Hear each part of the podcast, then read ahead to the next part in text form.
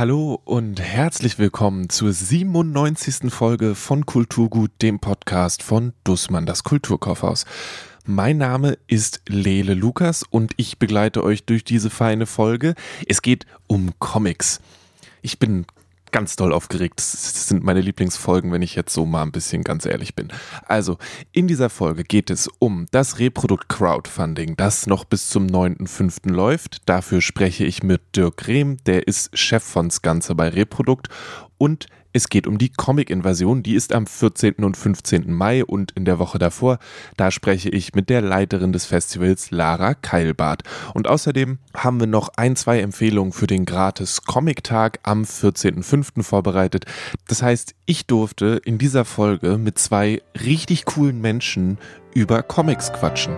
Und mir fällt kaum was ein, was ich lieber tun würde. Also, let's go!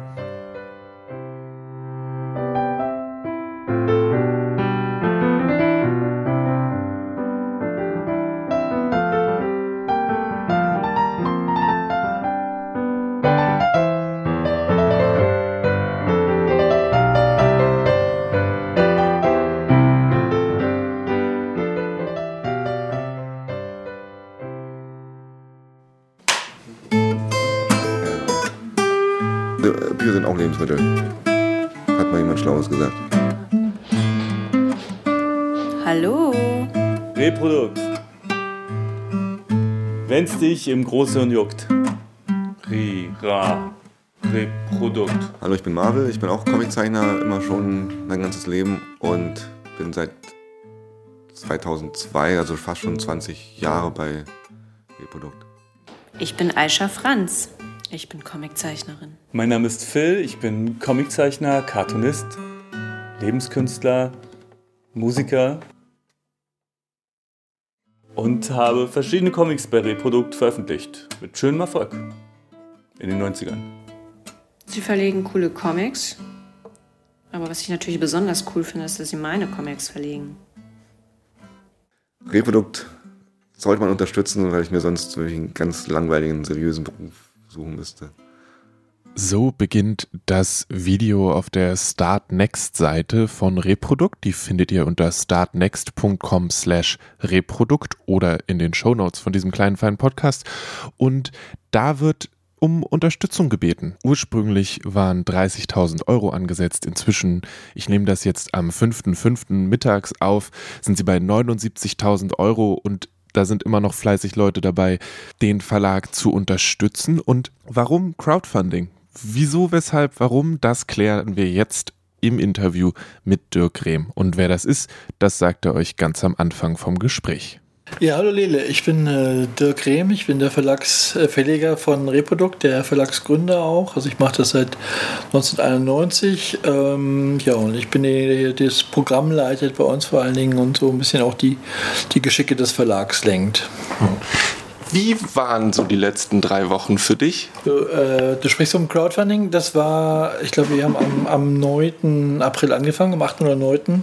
Genau, das läuft jetzt seit drei Wochen. Und das war zunächst mal sehr spannend, weil wir haben noch nie ein Crowdfunding gemacht. Und äh, es wird jetzt auch viel darüber geschrieben, dass eigentlich ein Verlag so ein Beispiel, zumindest in Deutschland, noch nicht gebracht hat, dass ein Verlag eben ein Programm äh, finanziert haben will oder eine Hilfe haben will, um es zu finanzieren, jetzt richtiger gesagt.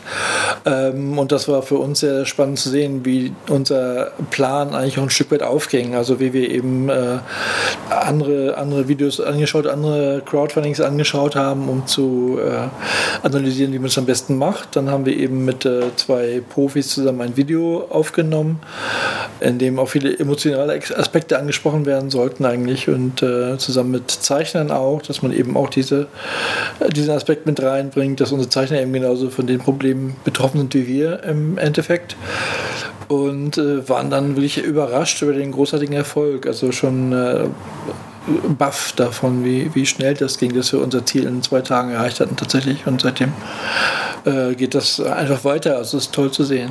Das ist eine große Bestätigung für die Arbeit, ja. Lässt es ruhiger schlafen auf eine gewisse Art und Weise? Oder also wenn ich jetzt dieses Crowdfunding sehe, dann seid ihr weit, also über das Ziel hinaus, heißt es dann, genau, heißt es ruhig schlafen oder heißt es einfach nur, ja, das ist ziemlich gut? Ja, ruhig schlafen kann man insofern nicht sagen, als dass äh, die Situation im Moment sehr unwegbar ist für uns. Ich denke für viele Verlage, weil die Papierpreise eben enorm zugenommen haben. Und wir können mit den Kalkulationen, die wir jetzt eben gemacht haben vor ein paar Wochen, als wir unser Herbstprogramm angefangen haben zu planen, haben wir gesehen, es bleibt für den Verlag eigentlich nichts übrig. Die Bücher, äh, wenn wir die verkaufen, dann geht es alles plus minus null aus. Aber wir haben noch keine Gehälter gezahlt zum Beispiel. Ne? Wir äh, auch zum Teil die Künstler Nicht bezahlt. Wir müssen ja auch immer im Voraus arbeiten. Wir sind ja jetzt eigentlich dabei, jetzt im April schon das Frühjahrsprogramm nächstes Jahr zu planen. Das heißt, es werden jetzt auch schon Verträge geschlossen darüber, über das ganze nächste Jahr. Es werden Rechnungen, es kommen Rechnungen von den Künstlern jetzt zum Beispiel rein oder von den Lizenznehmern, die bezahlt werden wollen. Also der, äh, da muss eben eine Liquidität da sein, die ich befürchtet habe, nach dem augenblicklichen Stand der Kostenvorschläge der Druckereien für den Herbst, die wir im Herbst nicht mehr hätten. Und da habe ich sozusagen jetzt schon die, die Notbremse gezogen und äh, die Kollegen mitgenommen, das Crowdfunding jetzt schon zu machen. Aber wir wissen eben nicht, wie die Situation weiterentwickelt. Äh, spielen viele Dinge eine Rolle, eben nicht so jetzt auch der Ukraine-Krieg. Also ähm, insofern ruhig schlafen kann im wahrscheinlich fast niemand. ja, vielleicht ist das die, die falsche, äh, falsche Beschreibung davon. Aber dann klingt es so, als ob diese ein Teil dieser Liquidität, die du angesprochen hast, jetzt durch diese Crowdfunding gegeben ist. Also dieses Herbstprogramm, was ja auch auf dem Crowdfunding beschrieben wird, wo die ganze Liste ist, wo ja auch darüber gesprochen wird, was da alles kommt, ja. das ist ähm, gesichert, kann Mensch das da so sagen? sagen oder? Das ist gesichert, ja. Also wir sind ja im Crowdfunding auch über unser Ziel hinaus geschossen. Ähm, diese 30.000 Euro, die wir als Zielvorgabe gehabt haben, waren eigentlich so die Abdeckung, also eine Sicherheit, ein Polster, dass wir es äh, finanzieren können. Also diese 30 Titel, die wir im Herbst planen, sind finanziert im Grunde genommen. Und jetzt geht es eben darüber hinaus, Frühjahr, Herbst 2023. Und das Geld, das wir jetzt mehr einnehmen als diese Zielvorgabe, das wird eben weiter investiert in neue Comics aus dem nächsten Jahr. Wie ist das so zwischen Zukunft und jetzt zu leben? Weil du hast gesagt, ihr plant jetzt schon das nächste Jahr, seid irgendwie schon ganz weit voraus und dann gibt es ja immer noch, die Hälfte kommt ja auch aus der Vergangenheit. Ich weiß, dass es mit Büchern immer so ist, dass ja dann, dann kommt, dann werden die Sachen wieder zurückgeschickt etc. pp. Und irgendwie ist es so ein sehr zeitverschobenes Ding, oder? Ich habe mich da äh, bei dieser Beschreibung so ein bisschen selbst überholt. Also was ich mit zurückschicken meine, ist, dass Buchläden Bücher, je nachdem wie die Absprache mit dem Verlag oder mit dem Lieferanten ist, innerhalb von einer gewissen Zeit wieder zurückschicken können, wenn die sich nicht verkauft haben. Das nennt sich Remission. Es gibt eine Remi-Frist quasi für mich auch als Buchhändler. Das heißt, wenn ich einen Comic zum Beispiel für den English Bookshop eingekauft habe, über einen bestimmten Lieferanten, und der sich über sechs Monate lang nicht verkauft, dann kann ich den wieder zurückschicken. Das bedeutet aber halt auch für den Verlag, dass der Umsatz von diesem Comic erst nach sechs Monaten beim Verlag ankommt, weil dann erst klar ist, ob dieses Buch sich endgültig verkauft hat. Und darauf wollte ich so ein bisschen hinaus, dass eben diese finanzielle Sicherheit immer noch so ein bisschen so ein, eine Zeitspanne hat, nach der sie überhaupt gegeben ist. Zumindest wenn es um Bücher geht, die in einen gewissen Teil des stationären Handels gehen. Das ist es ohnehin, ja. Wir planen eigentlich immer mindestens ein halbes Jahr, eher ein Jahr im Voraus. Und was neu ist jetzt eben dieses Jahr, bedingt durch die Papierknappheit, durch die Papierkrise, ist, dass die Druckereien die Kostenvoranschläge nicht mehr zwei Monate vor Drucklegung haben wollen, sondern sechs bis acht Monate. Das heißt, wir müssen jetzt schon sagen, was meinetwegen Titel XY von Isabel Kreitz, was wir davon verkaufen, damit wir schätzen können, was wir davon drucken müssen. Das heißt, wir müssen jetzt eine Auflage festlegen für ein Buch, was im Dezember erscheint. Und äh, das war vorher eben nicht so. Vorher war diese Planung zeitnahe. Und dass sich das jetzt verschoben hat, setzt uns eben nochmal zusätzlich unter Druck, Dinge schneller geschafft zu haben oder geschafft haben zu müssen, weil dieser, dieser Puffer ist plötzlich weg. Wir müssen jetzt eben schon im Grunde genommen im nächsten Jahr denken. Und das alles aber auch nochmal erschwert, dadurch, dass die Druckereien zwar sagen, danke für die Auflage, die ihr drucken wollt, danke für das Papier, das ihr euch nehmen wollt, wir geben euch jetzt hier diesen Preis, aber der Preis ist nicht verbindlich. Es kann sein, dass wenn wir dann so langsam zur Drucklegung kommen, dass die Papierhersteller den Preis erhöht haben, dann müssen wir nochmal den Preis erhöhen. Und äh, genau, unsere Bücher werden plötzlich sehr viel teurer. Und das Ganze ist im Moment einfach ganz schwer vorherzusehen vorherzusehen. Es ist nicht vorherzusehen, im Grunde genommen. Mhm. Und das hängt eben unter anderem daran, dass äh, ja, die üblichen Faktoren. Ne? Die Energiepreise sind gestiegen, überall. Das wird dann weitergegeben vom Papierhersteller zum, zur Druckerei äh, an die Lieferanten, an uns. Die Frachtkosten sind eben gestiegen und dann gibt es die Probleme mit dem, es gab zum Beispiel einen, einen Streik in Finnland bei den Papierherstellern auch. Corona-bedingt sind natürlich viele Arbeitskräfte ausgefallen und äh, Containerschiffe nicht gekommen mit den Rohstoffen, die gebraucht werden. Und äh, jetzt kommt eben nochmal dazu, dass durch den Krieg in der Ukraine die äh, zum Beispiel kein Holz mehr kommt aus Russland oder aus der Ukraine auch nicht mehr, dass da ständig neue Probleme auftreten an allen Ecken und Enden. Ich, wahrscheinlich ist es doof zu sagen, es ist gut, dass es nicht schuldeigene ist. Ja, die Schuld ist. Es ist jetzt nicht ein, wir haben uns komplett verkalkuliert und was auch immer, sondern es kommt von außen, was natürlich nicht unbedingt besser macht. So ist es ja. Nee, wir haben kalkuliert wie immer, aber die äußeren Umstände haben sich plötzlich total geändert, ja. Das ist die Krux. Wie läuft es ja? Also letztes Jahr haben wir gesprochen wegen Reprodukt 30 Jahre und da ging es ja auch viel darum, dass es eigentlich im Vergleich zum Beispiel, ich habe heute auch nochmal ein Interview oder gelesen, wo du gesagt hast, die ersten 20 Jahre war ja, musstest du immer mit, mit dem Steuerberater flirten, damit das alles ähm, ähm, und es ging, also ging ja stetig eigentlich bergauf, schätze ich. Wie war das letzte Jahr dann? Also die letzten beiden Jahre, also die Corona-Jahre waren recht gut. Also ich glaube bei uns natürlich nicht so gut wie bei einigen anderen Comic-Verlagen, aber vor allen Dingen die Manga-Verlage, da ging es ja durch die Decke. Das äh, äh, war bei uns jetzt nicht so, aber es, äh, wir haben eigentlich seit, seit langer, langer Zeit eben, wie du sagst, seit 20 Jahren so ein stetiges, langsames Bergauf. Also wir haben keinen Bestseller wie jetzt Lief Strömquist oder ähm, so viele gibt es im Comic ja auch nicht. Ne? Also bei uns, äh, wir äh, haben eine sehr gut laufende Backlist, und, aber wir leben von der Breite des Programmes, von dem Verkauf der Breite des Programmes. Ne? Und das ist aber relativ gut berechenbar, eben auch weil die Backlist sich sehr regelmäßig verkauft und äh, das ist so eine gute Basis, um darauf kalkulieren zu können. Und ähm, ja, wir sind immer größer geworden. Angefangen habe ich mit Jutta Harm zusammen zu zweit und äh, im Moment sind wir, ähm, glaube ich, zehn, also zehn Mitarbeiter, die hier alle Vollzeit arbeiten, plus nochmal drei, vier Minijobber. Das wechselt immer so ein bisschen. Äh, und das ist eine Teamgröße, die ich gerade gut finde. Also ich möchte nicht, dass der Verlag zu groß wird, zu unüberschaubar. Dass ich jetzt eigentlich gerade so, dass alle Bereiche des, der Verlagsarbeit besetzt sind, also Herstellung mit zwei Personen, Redaktion mit zwei Personen, Vertrieb mit zwei Personen, äh, Presse und äh, Veranstaltung auch mit zwei Personen. Und äh, das ist gut, also größer muss es jetzt echt nicht sein. Die Folge, von der ich da spreche, das war Folge 41, die hieß 30 Jahre Reprodukt und da habe ich mit Dirk Grehm, mit dem wir jetzt hier auch gerade sprechen und mit Mona Schütze, die ist für den Vertrieb zuständig und mit Andrea Cisnado, die war damals noch für die Veranstaltung zuständig, über den Verlag Reprodukt gesprochen. Da könnt ihr auf jeden Fall auch nochmal reinhören, da geht es nochmal viel um Kindercomics, um die Vergangenheit, Geschichte des Verlages und, und, und. Letztes Jahr haben wir darüber gesprochen, dass äh, Taiyo Matsumotos äh, Gogo Monster rauskam. Und dann hast du schon gesagt, ah, Ping Pong steht auch vor der Tür und jetzt steht es ja wirklich explizit vor der Tür. Ja. Ziemlich cool. Ja, das freut mich zu hören. Für dich auch. Wie ist das? Es kommt mir, von außen kommt es mir immer vor wie so eine große Schatzgrube, aus der sich so Sachen rausgepickt werden können. Und wahrscheinlich gibt es Leute, die sagen, ah nee, und Leute, die sagen, ja doch, hier nimm, nimm von uns. Ähm, also keine Ahnung, wie das genau funktioniert. Wahrscheinlich musst du mit 75 Mittelmenschen sprechen, bevor du ähm, bei den richtigen Leuten ankommst. Aber ähm, ich schätze, das hat dem alles, dem keinen, äh, wie sagt man so schön, das hat das nicht verändert.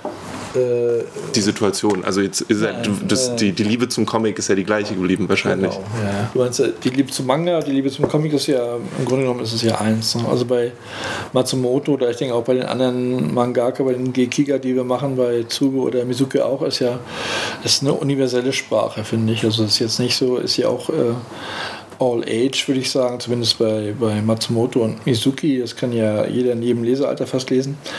Ähm, ja, also, also ich war begeistert von Matsumoto und auch einigen anderen Manga, die hoffentlich noch kommen, Mangaka, die noch kommen. Und es war jetzt nicht so schwer. Also äh, der erste Matsumoto ist bei Carlsen erschienen in Deutschland, Sunny, und das ist aber jetzt kein Bestseller geworden für Carlsen. Das heißt, Carlsen war jetzt nicht so super interessiert daran, mehr von Matsumoto zu machen. Das ist für die dann auch eher eine Art Abschreibeprojekt. Und für uns ist es äh, eine normal große Auflage. Also wir kalkulieren anders als Carlsen, wir müssen anders kalkulieren. Carlsen muss mehr Gewinn machen, weil die einen größeren Wasserkopf zu bedienen haben. Und äh, für uns geht das so auf. Also die Manga sind nicht billig und die äh, fangen erst an, sich ab so 3.000, 4.000 Auflage zu rentieren. Also Kitaro ist äh, zum Beispiel sehr gut gestartet. Damit sind wir eigentlich ganz zufrieden. Und je länger die äh, lieferbar sind, also die Zugebände haben sich mittlerweile auch alle drei gerechnet. Äh, Gogo Monster noch nicht, glaube ich. Der war halt auch sehr aufwendig durch den Schuber zu produzieren. Aber die Idee war von vornherein eben mehr von Matsumoto zu machen, nicht bei Gogo Monster aufzuhören. Und äh, wir haben jetzt auch die Katzen des Louvre schon äh, gekauft und äh, wollen gern noch mehr machen. Also eben so, so weit uns jetzt keiner, keiner reingrätscht, versuchen wir auch möglichst viel zu machen. Ich habe schon das Gefühl, dass ihr da schon euer also ganz eigenes Ding macht. Also das mit Sunny haben sie wahrscheinlich ausprobiert, aber das so in diese Richtung, auf die Art und Weise macht es ja dann doch niemand sonst so. Das ist dann übrigens der Moment, wo ich nochmal zum einen von Sunny schwärmen möchte. Das ist eine Reihe, von der jetzt fünf Bände bei Carlsen erschienen sind. Sehr autobiografisch, glaube ich, von Taiyo Matsumoto. Und es geht um Kinder, die in einem Waisenhaus aufwachsen. Und das ist ein wunderschöner, unglaublich trauriger und bewegender Manga, der ah, der verdient alle Preise. Das ist so großartig. Und das andere Gogo Monster war ein sehr, sehr schönes Hardcover, das dann bei Reprodukt erschienen ist mit so einem Schuber und der Schnitt ist bemalt und es ist eine super schöne, auch ein bisschen traurige Geschichte über einen Jungen, der irgendwie Wesen sieht ähm, und nicht genau weiß, ob die echt sind oder nicht und mit seinem Kumpel und so weiter. Das ist sehr, sehr cool. Taiyo Matsumoto sowieso absolut großartig und auch Ping Pong, was da noch kommt, ist ein Sportmanga, der ganz anders ist als andere Sportmanga und trotzdem vielen Sportmanga-Fans sehr bekannt vorkommen sollte. Und die Katzen des Louvre, ja, das ist eine Geschichte, die vom Louvre im Auftrag gegeben wurde. Und äh, Matsumoto zeichnet Katzen, die im Louvre sich rumtreiben und ihr eigenes Leben leben. Und Hui, da freue ich mich drauf. Ich weiß nicht, ob das eine faire Frage ist, aber ist da manchmal so ein Zweifelmoment? Weil du hast ja auch gesagt, dass Manga sind ja sehr durch die Decke gegangen und ihr habt euch auf sehr besondere Manga konzentriert. Nee, so einen Zweifel gibt es da eigentlich jetzt nicht bei, bei Matsumoto, um beim Beispiel zu bleiben, weil hm, wir ja auch weltweit sehen. Also Matsumoto wird äh, äh in Frankreich äh, publiziert, in Amerika, gut, das ist Wiss, das ist der Originalverlag. In Frankreich ist es, glaube ich, äh, der Kur, der vor allen Dingen Matsumoto macht. Und da ist es auch so, dass es äh, da eher so, die leisten sich das. Das ist auch kein Bestseller neben den anderen Manga, die da im Programm sind, aber es ist eben auch ein Prestigeobjekt. Ne? Genau wie wir uns natürlich, natürlich freuen, jetzt, dass zum Beispiel Zuge mit der Nussrosemann äh, nominiert worden ist in, in Erlangen. Also plötzlich auch die Comic-Leute das wahrnehmen. Ne? Und vielleicht auch so mehr nochmal ein Austausch äh, zustande kommt, der über den normalen Manga wenig da ist. Da man eben unser, wir haben die, die Manga-Conventions und wir haben die Comic-Festivals, aber es gibt kaum was, äh, wo das tatsächlich so sich miteinander verzweigt. Ne? Und das wäre vielleicht jetzt mal eine Chance. Auch was ich groß, großartig finde, ist Naoki Urasawa mit seinem mit dem Preis fürs Lebenswerk ausgezeichnet wird jetzt in, in Comic Salon und auch Sunny ist nominiert für, für das beste ausländische Album.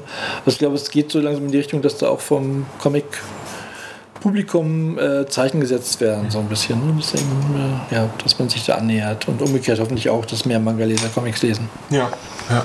Also mich gespannt, wie das alles wird. Ja. Ich war mir nie bewusst, dass, also, dass die Grenzen da tatsächlich so fest sind, weil, also vielleicht lese ich dann die falschen Manga, aber für mich sind, also sind es ja auch oft die Geschichten von quasi SuperheldInnen, die hm. so aber dann ja, es gibt ja, es gibt ja im Comic eigentlich nichts, was äh, also die, die Manga werden ja von den Jugendlichen zumeist gekauft, ohne dass da irgendwer was vermitteln muss eigentlich. Ne? Also es ist ja eher so, dass die, die LeserInnen mehr wissen als die BuchhändlerInnen. Also in der Regel ist es so. Ne? Die wissen halt genau, was sie wollen. Und im Comic-Bereich gibt es das nicht. Es gibt irgendwie keine, keine Comics, die die LeserInnen so emotional ansprechen, wie Manga das tun. Ne? Vielleicht fängt es jetzt so langsam an mit, mit den YA, mit den Young Adult Comics. Hardstopper habe ich gehört, die wird auch gerne gelesen und äh, hat so eine große Fangemeinde schon. Aber das sind eher die Ausnahmen und bei Manga ist es eher die Regel, denke ich so, dass äh, das dann schon der Unterschied ist. Ich habe mir die, die Liste angeguckt, von, die auch im, auf der Start Next Seite steht. Da sind auch ein paar komplett neue Namen dabei, oder?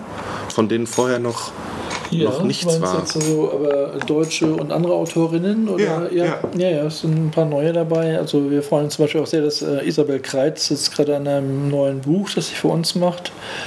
Ähm, das erscheint aber erst wahrscheinlich Ende nächsten Jahres, vielleicht sogar erst 2024. Ähm, und von ihr haben wir jetzt die Eckung- Entdeckung der Currywurst nochmal äh, neu ins Programm genommen, um quasi darauf vorzubereiten, dass dann demnächst äh, von ihr ein neuer Band kommt. Wir haben eine junge Hamburger als Zeichnerin gerade unter Vertrag genommen, Noel Kröger, die einen Comic macht über, über Werwölfe.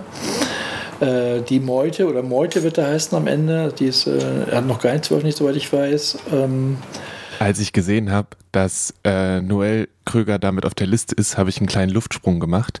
Da gibt es tatsächlich schon ein paar Comics unter noelkröger.com und dann Publications gibt es verschiedene Sachen, die ihr auch direkt bei Noel bestellen könnt. Äh, schreibt ihr einfach eine E-Mail und dann wird das alles geregelt. Ich packe den Link auch in die Show Notes. Ich habe von Noel bisher nur das Unbehagen des guten Menschen gelesen. Hier steht auf der Website dazu sehr freie Adaption von Brechts Der gute Mensch von Sezuan, fusioniert mit den Theorien von Judith Butler zu einer aufregenden Gerichtsverhandlung voller widersprüchlicher Zeugenaussagen. Es war ein sehr cooler Comic mit Füchsen und mit Polizeihunden und ich habe so einen Polizeihunde-Sticker jetzt auf meinem E-Reader. Großartige Sache. Kann ich euch nur wärmstens empfehlen und dürfte euch allerbestens vorbereiten auf das, was dann da in den nächsten Jahren kommt. Und so viele deutsche AutorInnen sind da in der Liste nicht drin, aber genau, es sind auch französische Autorinnen dabei und äh, spanische und so, ja. Also eine, genau, man kann sie anschauen auf der Next-Seite oder auch bei uns äh, auf der Seite. Ja, viele, auch einige neue Autorinnen, die wir noch gar nicht veröffentlicht haben, ja. Du hast am Anfang gesagt, ihr habt euch Crowdfunding-mäßig auch bei, bei anderen Verlagen oder anderen Menschen inspirieren lassen.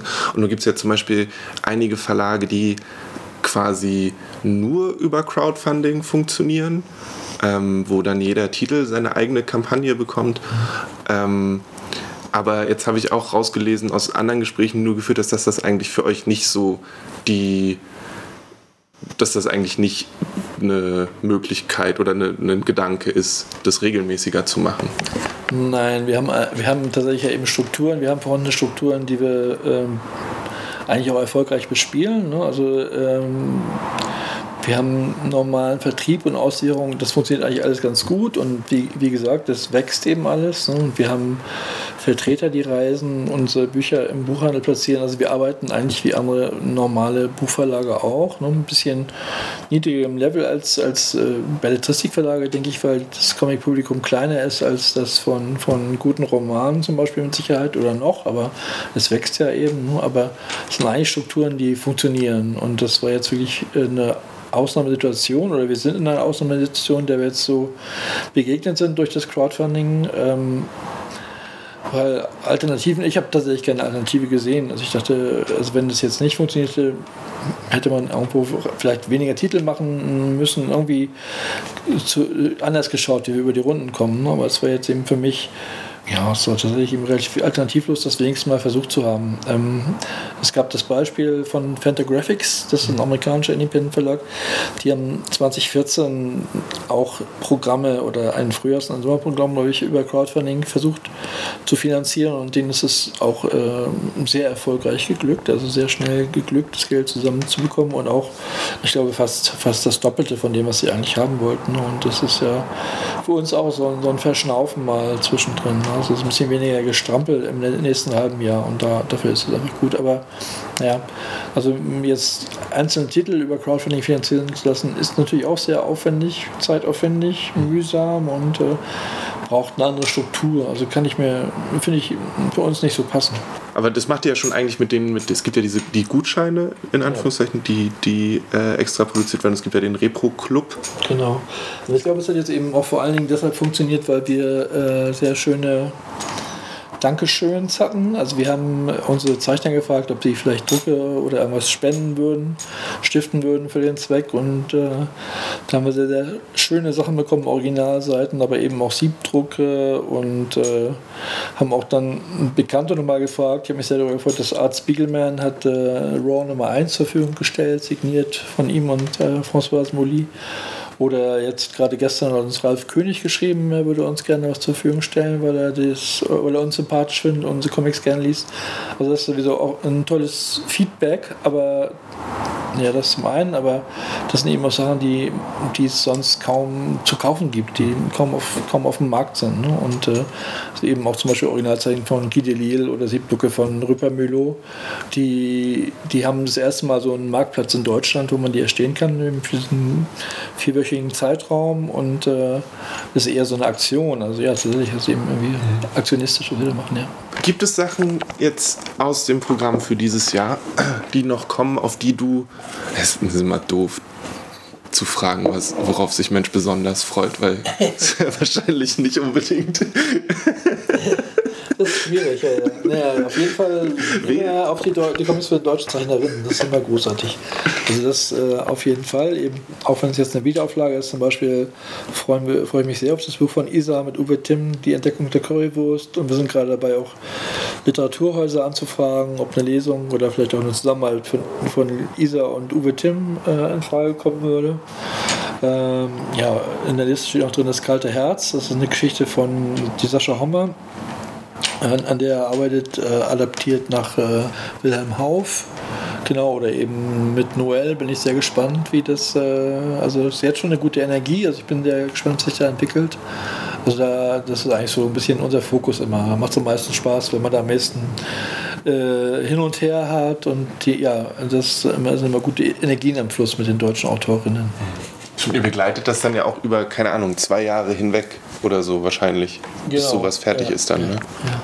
Also im Fall von Noel äh, ist Sascha Hommer der Redakteur, also der begleitet sie und ich glaube, Sascha ist sowieso schon auch äh, ihr, ihr Professor, ist er glaube ich nicht, aber Dozent an der HAW in Hamburg. Ähm, die kennen sich eben auch schon und hatte, ich hatte ihn angefragt, der hat Lust dazu und äh, genau so haben wir eben oftmals so eine Kombination aus Redakteur und, und Zeichnerin und der Redakteur oder die Redakteurin trägt dann auch den Stand der Arbeit und äh, ja, immer in den Verlag und wir begleiten das so im Grunde alle ein Stück weiter an dieser Projekte. Gab es einen Gedanken von so diesen, ich, ich nenne sie jetzt mal Grundpfeiler und ich weiß, dass es nicht ganz richtig ist, von selber Lettern und besonderes Papier und einen extra Schuber für Gogo Monster in irgendeiner Form abzuweichen? Oder sind das so Sachen, die eigentlich, die dir das Ganze auch ausmachen und deswegen unantastbar sind? Äh, ja, das ist, äh, das ist eine Frage, die wir uns ständig stellen, die, also ich mir auf jeden Fall, die wir auch diskutieren in der Gruppe. Aber für mich ist das schon eigentlich das, das äh, Ausschlaggebende, warum wir Comics machen, weil äh, wir einfach wie die Objekte so haben wollen, wie wir sie uns vorstellen, wie die Zeichner sich uns vorstellen und denke, das ist eben auch ein wichtiger Grund dafür, warum wir eben von der Zeichnerszene so respektiert werden und äh, jetzt eben auch diese Zuwendung hatten für das Crowdfunding. Ne? Dass wir da relativ wenig Kompromisse machen. Hin und wieder müssen wir das natürlich, aber eigentlich suchen wir uns dann eher vielleicht einen Comic aus, den wir verlegen, von dem wir uns erhoffen, dass er ein größere, größeres Publikum anspricht, als dass wir jetzt eben bei, ich weiß nicht, jetzt haben wir gerade ein Buch gemacht, Work-Life-Balance von, von Aisha Franz und da war eben auch viel Diskussion über das Papier, wie soll der Umschlag aussehen. Und das ist jetzt nicht super wertig, aber ist schon, ich finde schon sehr äh, originell, sehr eigen, so wie das jetzt äh, im Endeffekt dann erschienen ist. Und äh, genau, das ist dann oft unverkennbar. Und äh, zum Beispiel auch die eine Oder an die Feder, die Oder an die Feder von, von Anna Haifisch, die einen Leinbezug hat, auf den dann schwarz, also gelben Leinbezug, auf den schwarz gedruckt wurde, schwarzer Strich.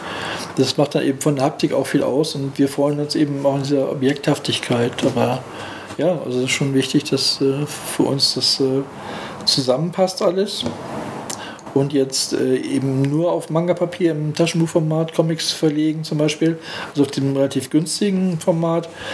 Ähm, das passt für Kitaro, aber das sehe ich eben für viele andere Titel nicht. Also wir schauen eben immer, was, wie sehen die Zeichnungen aus, äh, was transportiert er auch in diesen Zeichnungen oder die Zeichnerin und dann überlegen wir eben, welches Papier passt. Ja. ja.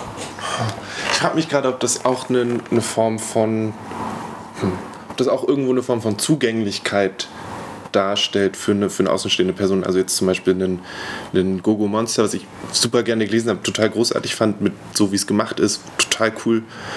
Ist ja aber auch, also es ist halt ein, ein sehr besonderes Objekt ja. und damit auch nicht so leicht in die Hand zu nehmen auf eine gewisse Art und Weise. Ja, ich weiß nicht, äh, kann man uns vielleicht eine gewisse Arroganz auch vorwerfen? Ich bin nicht sicher. Also, Würde ich jetzt. ja, also, hm. ja klar, und ein Buch wie, wie Gogo Monster kostet eben auch mehr als ein normaler Manga, vielleicht zwei, dreimal so, so viel wie ein normaler Manga. Aber ja, ich, ich, auf der anderen Seite, wie gesagt, Zuge erreicht eben auch jetzt ein Publikum, was ansonsten Graphic Novel äh, liest, weil es eben auch nicht aussieht wie ein Manga-Taschenbuch. Ne? Das geht ja auch Hand in Hand, dass die Bücher dann eben auch, äh, dass man gewöhnt ist, eine bestimmte Form von Buch in die Hand zu nehmen, wenn man jetzt, äh, weiß nicht, wenn man neue Romane gerne liest, also die sind im Hardcover mit Schutzumschlag und äh, dann gibt es vielleicht auch mal eine Graphic Novel, die eben auch ein bisschen wertiger daherkommt und auch auf jeden Fall ein Hardcover hat. Und da ist dann der Schritt leichter vielleicht zu machen von dem einen zum anderen. Das ist ja auch so ein Gedanke, der die, die Graphic Novel Verlage mitbewegt hat, eben genau diese Form zu suchen. Ne? Dass man eben andocken kann, ja. Okay. Ähm, Habe ich irgendwas vergessen? Die Folge kommt am 6.5. raus. Das heißt, der das Crowdfunding läuft noch für drei Tage bis zum 9.5. Ja, bis zum Beispiel. Ähm, ihr seid wahrscheinlich auch auf der Comic-Invasion zu finden. Wir sind auf der Comic-Invasion im Stand zu finden, genau, ich glaube bis zum 14. und um 15. wenn ich mich nicht täusche. Also das ist schon bald, in zwei Wochen am Wochenende sind wir da. Da freuen wir uns, äh, euch zu sehen, wer immer kommt. Ähm, ja, was, nee, was ich vorhin noch irgendwie vergessen hatte, was ich spannend fand bei Matsumoto, was für mich nochmal so eine Bestätigung war, Matsumoto zu machen, war, dass ich mit äh, Sphero Pedrosa gesprochen hatte über, ich glaube, er war in Japan und er hat für, für Atom, das ist so ein, äh, ich weiß nicht, ob kennst, das ist so ein französisches Manga-Magazin, also über Manga. Da hat er ein Essay über Matsumoto geschrieben, für dieses, äh, weil er auch großer Fan ist. Und hat dann in Angoulême versucht, Matsumoto zu treffen, als er vor, äh, vor zwei Jahren, glaube ich, da war. Und hat ihn auch getroffen und hat ihn dann, dann auch auf Japan, in Japan besucht mit, einer, mit einem Projektantrag. Also die beiden machen ein Projekt zusammen, was ich auch total spannend finde, dass eben jetzt hier ein Europäer und ein Japaner zusammen äh, einen Comic machen. Ich glaube auch wahrscheinlich vierhändisch oder so. Also das äh, war für mich noch so eine Bestätigung, ja, wir sollten Matsumoto machen, weil das ist die, die gleiche Kerbe. Ne? Also wir sind da irgendwie ganz dicht eben an Pedrosa auch irgendwie dran, an anderen, an, ja. Ich bin, ich bin total gespannt, was davon, weil das ja alles so komplett unterschiedlich ist. Also Ja, so sich, ist sich Gogo Monster anzugucken und dann Ping Pong anzugucken wieder und dann aber auch Sunny sind der, die sind sich glaube ich relativ ähnlich in der Art und Weise, aber dann zum Beispiel äh, Tekken King Creative Black and White ist ja auch wieder was ganz anderes. Ja. Und dann Ja. gibt es noch die Sache mit dem Samurai, die irgendwie auch wieder komplett anders Ja, sind. Ist Nummer ja- fünf, oder Nummer 5, genau. Das, das ist wahrscheinlich auch nochmal so ein Unterfangen. Ja, das ist, auch, ja. das ist aber auch spannend. zu sehen. Ja. Da sieht man ja den Möbius-Einfluss ganz stark. Ja. ne? Also den europäischen Einfluss in, in seiner Kunst wiederum. Ja, ja das, ist auch, das ist auch wieder so ein Geben und Nehmen. Das ist super spannend. Und er arbeitet gerade an einem Autobiografen Comics. Den, die Titel habe ich gerade nicht vor. Aber Das ist der erste Band gerade erschienen, oder ich glaube der zweite jetzt auch schon. Ja. Äh, genau, und das, da geht es eben auch um seine Existenz als Manga-Zeichner, um zum Teil auch die prekäre Lage, in der er ist. Und das finde ich total spannend, das auch gemäß in Angriff zu nehmen. Also da äh, ist erst ein Band erschienen, da wollten sie es noch nicht die Rechte für verkaufen, weil es eben ganz frisch und das sollte wahrscheinlich ein bisschen mehr erstmal da sein, aber weil wir eben vom autobiografischen Comic herkommen, fand ich es jetzt auch total spannend, dass Matsumoto äh, sowas auch macht und dann da, da auch mal äh, zuzugreifen, hoffentlich. Unterschreibe ich. ja, cool. Ähm, wenn nichts weiter ist, dann vielen, vielen Dank. Sehr gerne. Ist aufgefallen, wie sehr ich mich auf diese Sachen von Taiyo Matsumoto freue? Wenn nicht, dann möchte ich das an dieser Stelle noch einmal betonen, dass ich finde, dass dieser Mensch unglaublich spannende Manga macht und ich super, super froh bin, dass die jetzt bei Reprodukt, sofern es möglich ist, ein Zuhause gefunden haben. Ich könnte mir eigentlich zumindest für den deutschen Markt kein besseres Zuhause für diesen Mangaka vorstellen. Aber natürlich ist Taiyo Matsumoto nicht die einzige Person, die bei Reprodukt verlegt wird. Wir haben jetzt schon andere Sachen gehört, auch im Gespräch. Da ging es um die Entdeckung der Currywurst, um das kalte Herz, um Work-Life-Balance von Aisha Franz, die ja auch am Anfang in diesem kleinen Auszug aus dem Crowdfunding-Video zu hören war. Ähm, aktuell ist vielleicht sonst noch interessant Welt ohne Ende vom Energiewunder zum Klimawandel von Christoph Blaine und Jean-Marc Jakovic. Ähm, das, da geht es um Klimawandel und das auf eine sehr umfangreiche und ich denke auch sehr zugängliche Art und Weise in Bezug zum Beispiel auf aktuelle Weltgeschehnisse. Habe ich gerade gestern gesehen, wie die Kolleginnen im Kulturkaufhaus Berichte aus der Ukraine und Berichte aus Russland von Igor ausgepackt haben. Das sind Erinnerungen an die Zeit der UdSSR in Comicform. Igor hat auch schon Reiseberichte aus Japan gemacht, die sind sehr, sehr gut zu lesen und das ist sicherlich eine sehr faszinierende Sache. Wenn ihr eher was sucht für jüngere Menschen, dann ist da der kleine Strubbel zum Beispiel eine Möglichkeit. Da ist zuletzt Kuddelmuddel bei Herrn Kleinlich erschienen oder der erste Band, beziehungsweise der der erste, zweite Band, wie auch immer, von Jasmina, der heißt Meisterklasse, ist von Wouter Mannaert. Das ist ein großartiger Comic über ein junges Mädchen, die sehr, sehr gerne kocht. Und diese ganzen Comics und noch viel, viel mehr, die ich hier gar nicht alle erwähnen kann, weil sie viel zu viele sind und alle viel zu großartig sind, die bekommt ihr natürlich im Comicladen eures Vertrauens oder am 14. und 15. Mai auf der Comic-Invasion. Das ist immer wieder mein persönliches Comic-Highlight des Jahres. Ich komme da raus und habe wieder neue Energie, wenn es ums Thema Comic geht. Ich bin wieder aufgeladen mit all den coolen Sachen, die es da gibt. Und letztes Jahr war das ein bisschen schwierig mit der Comic-Invasion. Die fand am Ende eher im Herbst statt und es war ja auch Pandemie, ja vollkommen verständlich. Dieses Jahr soll sie wieder in Anführungszeichen ganz normal oder wie früher, sagen wir es lieber so, im Museum für Kommunikation in Berlin stattfinden. Und Lara Kalbart ist die Leiterin der Comic-Invasion und erzählt uns, wie das Ganze zustande kommt. Und natürlich spreche ich auch mit ihr ganz viel über Comics, weil warum auch nicht? Fangen wir vielleicht so an. Wer bist du eigentlich? Mit wem spreche ich hier gerade? Hallo, mein Name ist Lara Kalbert und ich bin heute hier als die Leiterin des äh, Comic Festivals Comic Invasion Berlin.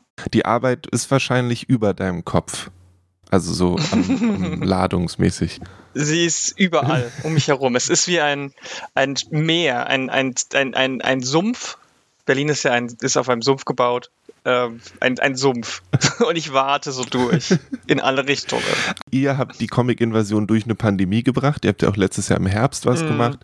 Eigentlich müsste doch jetzt alles easy peasy lemon squeezy sein, weil schlimmer kann es ja nun wirklich nicht mehr werden, oder? Schwierig, ja, kaum. Also ich, ich glaube, wir sind jetzt fast durch fast alles durch einmal. Also ich meine, zum einen ist es sowieso so, dass ich die Arbeit ja nicht alleine mache. Gerade als Leiterin habe ich ja viele Leute in meinem Team, die dann die einzelnen Aufgabenbereiche hauptsächlich beackern und die machen ja die Hauptarbeit. Und ähm, bei mir laufen dann irgendwie nur alle Stricke zusammen und alle Flüsse und alle alles und ich muss halt schauen, dass alles am Ende eine runde Sache ergibt so. Deswegen ist es mit der Arbeit sowieso nicht so krass, aber ja klar. Also ich meine, es ist schon so, dass wir, dass wir echt in den, in den zehn Jahren, die wir das Festival jetzt machen, und ich bin ja noch nicht die ganzen zehn Jahre dabei, aber ich glaube, man hat, wir haben als Festival echt schon so alles durchgemacht. Also erstmal so komplett ohne Geld angefangen, dann keinen richtigen Ort gehabt, dann ist unser Ort weggebrochen wegen Investorenaufkauf und wir mussten uns einen neuen suchen. Dann haben wir ein paar Jahre öffentliche Förderung bekommen, dann haben wir ein Jahr die Förderung nicht mehr bekommen, mussten uns wieder irgendwie um neues Geld kümmern. Dann ähm, war es so, dass auch Leute aus unserem Team in, in den letzten Jahren äh, überraschend gestorben sind. Dann kam die Corona-Epidemie dazu und ähm, wir mussten umschalten irgendwie auf äh, digital. Wir haben den ähm, Zeitpunkt verschoben, jetzt wieder zurück. Und jetzt hatten wir dieses Jahr auch noch das Problem, dass wir als, wir haben ja seit ein paar Jahren äh, immer so einen internationalen Länderschwerpunkt und ähm, dieses Jahr hätte es eigentlich Russland sein sollen. Oh. und kurz nachdem wir alles schon so äh, als äh, vor, vorbereitet haben, kurz vor Vertragsabschluss mit den ganzen KünstlerInnen, kam dann dieser Invasionskrieg. Also ich glaube, jetzt haben wir echt fast alles durchgespielt. Ich, ich will nicht sagen alles, weil irgendwas kommt immer. Vielleicht kommen noch Aliens oder so. Ja, aber ich meine, wenn, wenn globale Pandemie und Krieg waren, dann ist, dann ist nur wirklich nicht mehr viel übrig.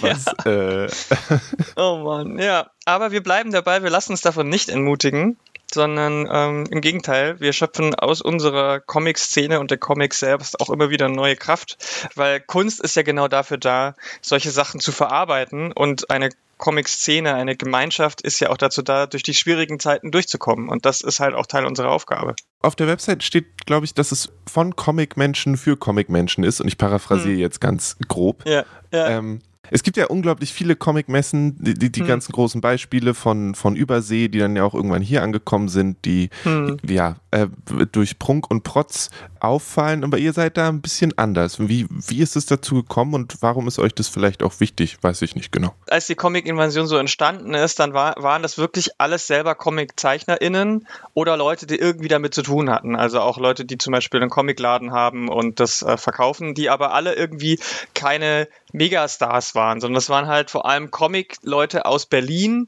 die ähm, in der Berliner Szene verankert waren und haben halt festgestellt, Moment mal, irgendwie hat Berlin als Hauptstadt und überhaupt Großstadt kein richtiges Comic-Event. So, also äh, es, das war damals ja auch noch kein die Comic-Invasion war die ersten Jahre ja noch kein richtiges Festival, sondern eher so ein kleines ähm, Straßenverkaufsmärktchen äh, und Treffen für Leute, wo man dann im Sommer sich mal äh, einfach zwei Tage lang ähm, vor die, vor die äh, Tür auf, mit so Bierbänken gesetzt hat und die Leute, die irgendwie was fertig gezeichnet hatten, gerade konnten dann, haben das verkauft und man hat Bier zusammen getrunken und es war einfach so ein so ein Gemeinschaftsevent. Und das Krasse ist halt, dass das innerhalb von drei Jahren so groß geworden ist, weil immer mehr Leute mitmachen wollten, dass man das nicht mehr als Straßenfest machen konnte. Ähm, und man hat, man, man brauchte dann einen Ort und der Ort war dann nach, war dann auch jedes Jahr immer wieder schnell zu klein. Und ähm, da war, da war Amerika oder andere Länder oder andere Messen überhaupt kein Vorbild. Also auch jetzt ist ja auch dieses Jahr hoffentlich, fingers crossed, wieder der Comic-Salon in Erlangen. Der war da auch gar nicht irgendwie im Hinterkopf dabei, sondern es ging eigentlich wirklich nur um so wie so, so eine Art äh, einmal im Jahr Comic-Straßen-Sommerfest äh, zu machen. Daraus wurde dann halt nach ein paar Jahren ein richtiges Festival mit, äh, mit Programm auch, das halt darüber hinausgeht, einfach nur, nur jetzt nicht abwertend gemeint, sondern lediglich eine Verkaufsmesse und ein äh, Zusammensitzen und Bier trinken zu sein, was es hoffentlich aber immer noch ist. So, wir probieren das auch weiterhin. Sondern wir, es gab dann Musik war relativ früh dabei, weil einige Comicschaffende hier in Berlin nebenher auch noch Musik machen. Und dann gab es erste kleine Gesprächsrunden und Vorträge und ähm, das hat sich dann einfach organisch so entwickelt. So und als wir dann in das Urban-Spree-Gelände, ähm, äh, also Urban-Spree auf dem RAW-Gelände gezogen sind, hatten wir halt erstes Mal, zum ersten Mal so einen richtig festen Raum, wo wir auch mehrere Jahre hintereinander äh, mit planen konnten und der halt auch richtig groß war. Und das war halt dann auch wieder, das hatte schon so Festival-Vibes, weil das Urban-Spree-Gelände halt äh, diesen Vorgarten hat. Das wirkt echt so, wie als würdest du auf ein Musikfestival gehen.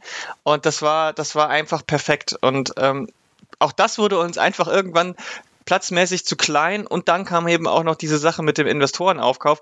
Und dann sind wir wirklich durch ganz Berlin getingelt, haben zig Orte und, äh, angefragt, weil natürlich, ähm, das war dann auch zu einer Zeit, wo Berlin halt wirklich schon diesen Stand hatte als cooler Eventort. Und überall wollten Leute irgendwie coole Events machen.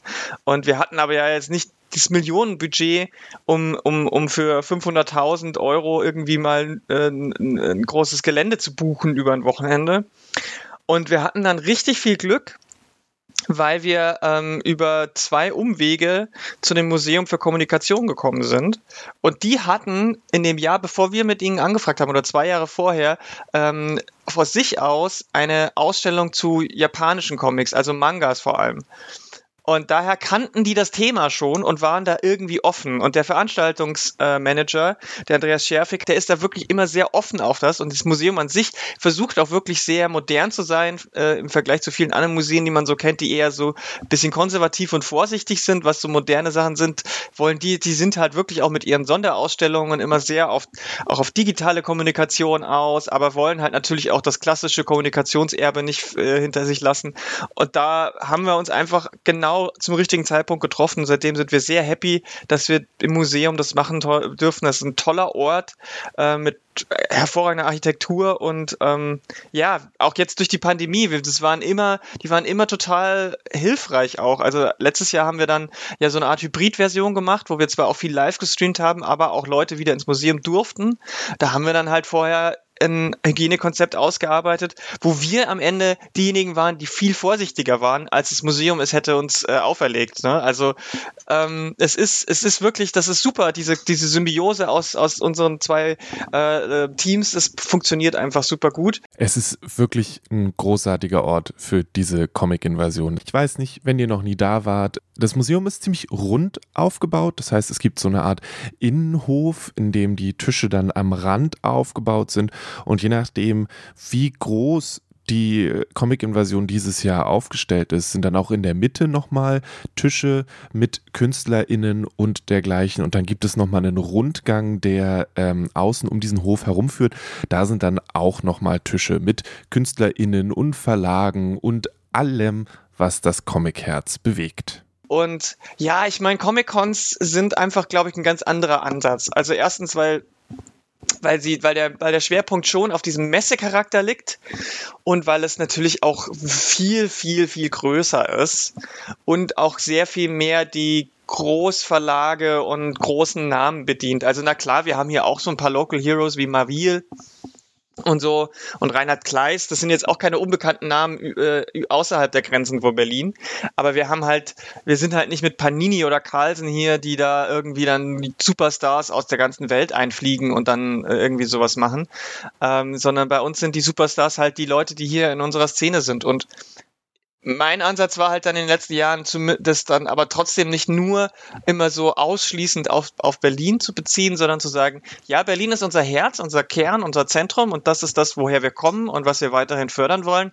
Aber das heißt auch, dass wir die Berliner Szene mit allen anderen Szenen auf der Welt irgendwie besser vernetzen müssen, weil wir haben halt festgestellt, dass viel über das Internet mittlerweile passiert und international auch viel mehr Austausch passiert und das, das wäre einfach Quatsch, da jetzt zu sagen, okay, bei uns dürfen nur Leute aus Berlin ausstellen und nur Verlage aus Berlin.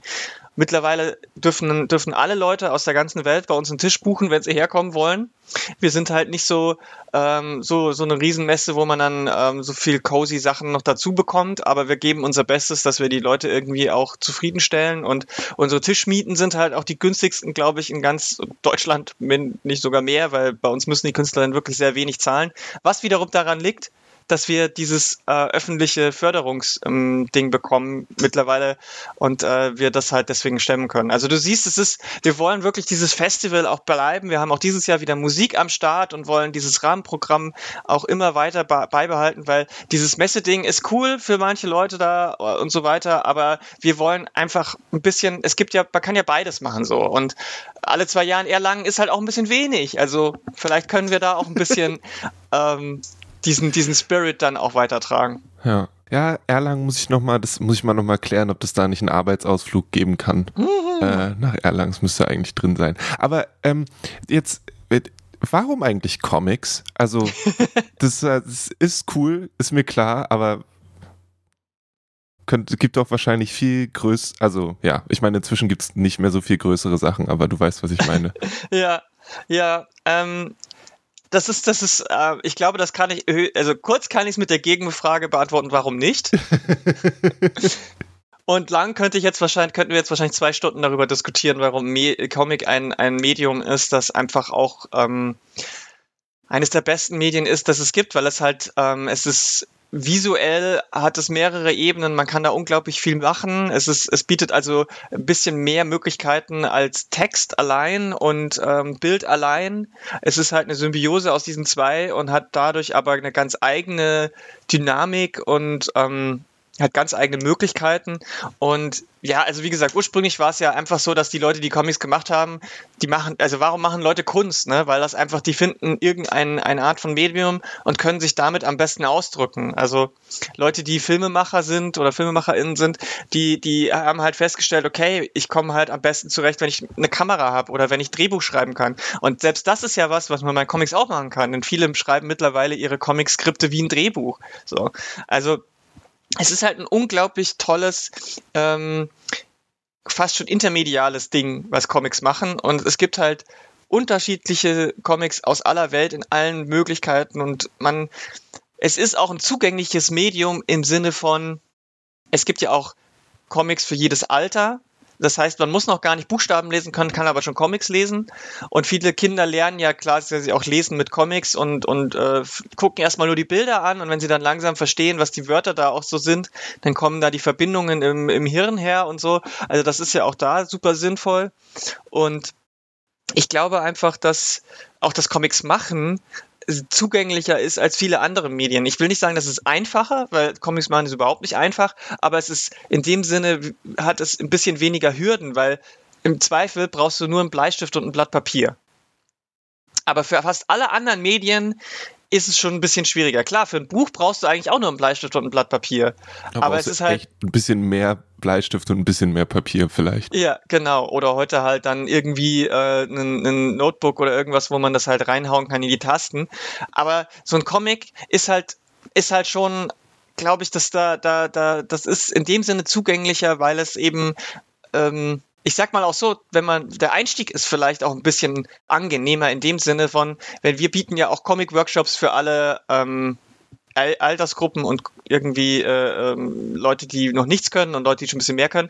Und ich glaube, das kann man mit anderen Medien halt auch sehr schwer machen. Also mhm. nochmal so äh, auf einem Literaturfestival ein Workshop für, äh, ähm, wie fange ich an, einen Roman zu schreiben, ist, glaube ich, einfach nicht so zugänglich oder nicht so spannend oder so schnell mit Resultaten verbunden. Gibt's hoffentlich auch, weil das ist total wichtig. Aber auch für Filme machen. Man kann natürlich heute mit dem Smartphone auch einfach auf die Straße gehen und einen Kurzfilm drehen. Das geht auch. Das ist überhaupt kein Thema. Aber ich glaube halt, mit Comics ist es, ist es schon irgendwie auch für alle Altersgruppen irgendwie zugänglicher, weil ähm, wir, wir, als Kinder fangen wir auch ganz früh an, irgendwie zu dudeln und zu zeichnen und zu malen. Und dann sind dann die, die Schritte zu dem, zu dem Comic-Zeichnen auch nicht so groß. Andersrum ist es natürlich dementsprechend auch gesellschaftlich immer noch der Nachteil, dass es auch bei von vielen nicht äh, ernst genommen wird als ähm, Medium. Und das wiederum ist natürlich dann die, sag ich mal, die andere Seite der Medaille. Du hast gesagt, dass ihr beim Museum nicht viel äh, Überzeugungsarbeit leisten musstet, weil die schon mal sich damit befasst hatten. Mhm. Ähm, und ja, ich, ich könnte mir vorstellen, dass da doch immer noch so ein bisschen so, nee, Comics sind ernst zu nehmen. Ich hatte mhm. das auch äh, gerade erst am Wochenende, wo es hieß, das äh, muss ich mir jetzt eigentlich Sorgen machen, dass mein Kind keine Bücher Bücher liest, sondern die ganze Zeit nur Mangas. Und ich gesagt, hm, naja, solange wie er liest, ist eigentlich gut. Ja. Ist eigentlich egal, ja, was? Ja, ja, ja, ja, ja. Erstmal, erstmal ist es, ist es schon mal super gut, dass die Leute nicht nur irgendwie am Bildschirm hängen. Mhm. Ähm, um, auch das ist natürlich, also immer alles in Maßen. Ne? Also ja. ich glaube, wenn man von morgens bis abends immer nur eine Art von Comic liest, kann das natürlich auch irgendwie ein bisschen äh, schwierig werden auf Dauer. Na, irgendwie Aber musst du glaube, doch durch One Piece durchkommen. Ich weiß gar nicht. Also Ja, ja, ich sag, also 100 Bände, die muss man auf jeden Fall erstmal schaffen. Selbst wenn man jeden Tag einen liest, ist man ja 100 Tage beschäftigt. Das ist schon, das ist schon krass. Aber du hast auf jeden Fall recht. Erstmal ist es ja schon so, dass es ähm, Lesen ist und die Inhalte für äh, Kinder und junge Menschen im Comic-Bereich sind jetzt auch nicht groß anders als die im klassischen rein Buchstabenbereich. Also ein Harry Potter als Comic ist, wäre, funktioniert quasi genauso oder irgendwie andere äh, äh, Geschichten, die junge Menschen gerne lesen. Da ist es dann auch egal, ob sie einen Comic oder ein Buch lesen oder, oder ein Jugendbuch oder so, weil ähm, die Themen sind ja eigentlich immer die, das, was wichtig ist. Und da geht's ja auch äh, eher darum, dass man dann schaut, was wird denn da vermittelt, was werden da, was für Menschen kommen da vor, wie verhalten die sich, welche Werte werden da vermittelt. Und ich glaube, da sollte man viel mehr drauf gucken, weil auch ein Harry Potter, so erfolgreich es ist, hat ja auch problematische Inhalte schon immer. Und ähm, dementsprechend gibt es natürlich auch Manga und Comics und alles Mögliche in dem, in dem Spielraum, was auch problematisch ist, klar. Aber deswegen hat man ja oft auch so Altersempfehlungen und dafür sind dann zum Beispiel auch Leute da, wie äh, die im Comicläden arbeiten oder wenn man dann auf Comic-Festivals und so ist, kann man mit den Leuten, die die Comics machen, dann reden und fragen, ja, würdet ihr das einem Zehnjährigen empfehlen oder nicht? So, durch diese Konversation kann man das ja dann schon ein bisschen steuern. Wir freuen uns immer über Fragen zu Comics, zu Empfehlungen auch und haben unglaublich viele Sachen da, die für jede Altersstufe eigentlich passen. Ob die Kinder gerade angefangen haben zu lesen oder ob sie schon sämtliche Fantasy-Sachen, die die Kinderbuchabteilung zu bieten hat, durchhaben.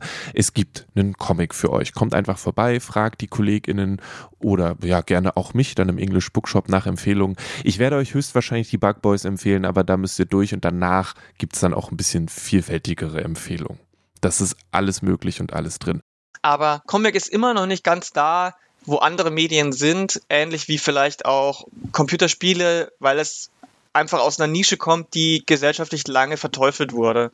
Durch die letzten Jahre ist es aber schon mit großen Schritten in den Mainstream gekommen, was die Akzeptanz angeht, weil sehr viel, ich nenne jetzt mal, ich nenne es jetzt mal so platt Feuilleton Leute sich auch mehr damit beschäftigen. Also als ich klein war, gab es auf Deutschlandfunk sicherlich keine Comic-Rezension.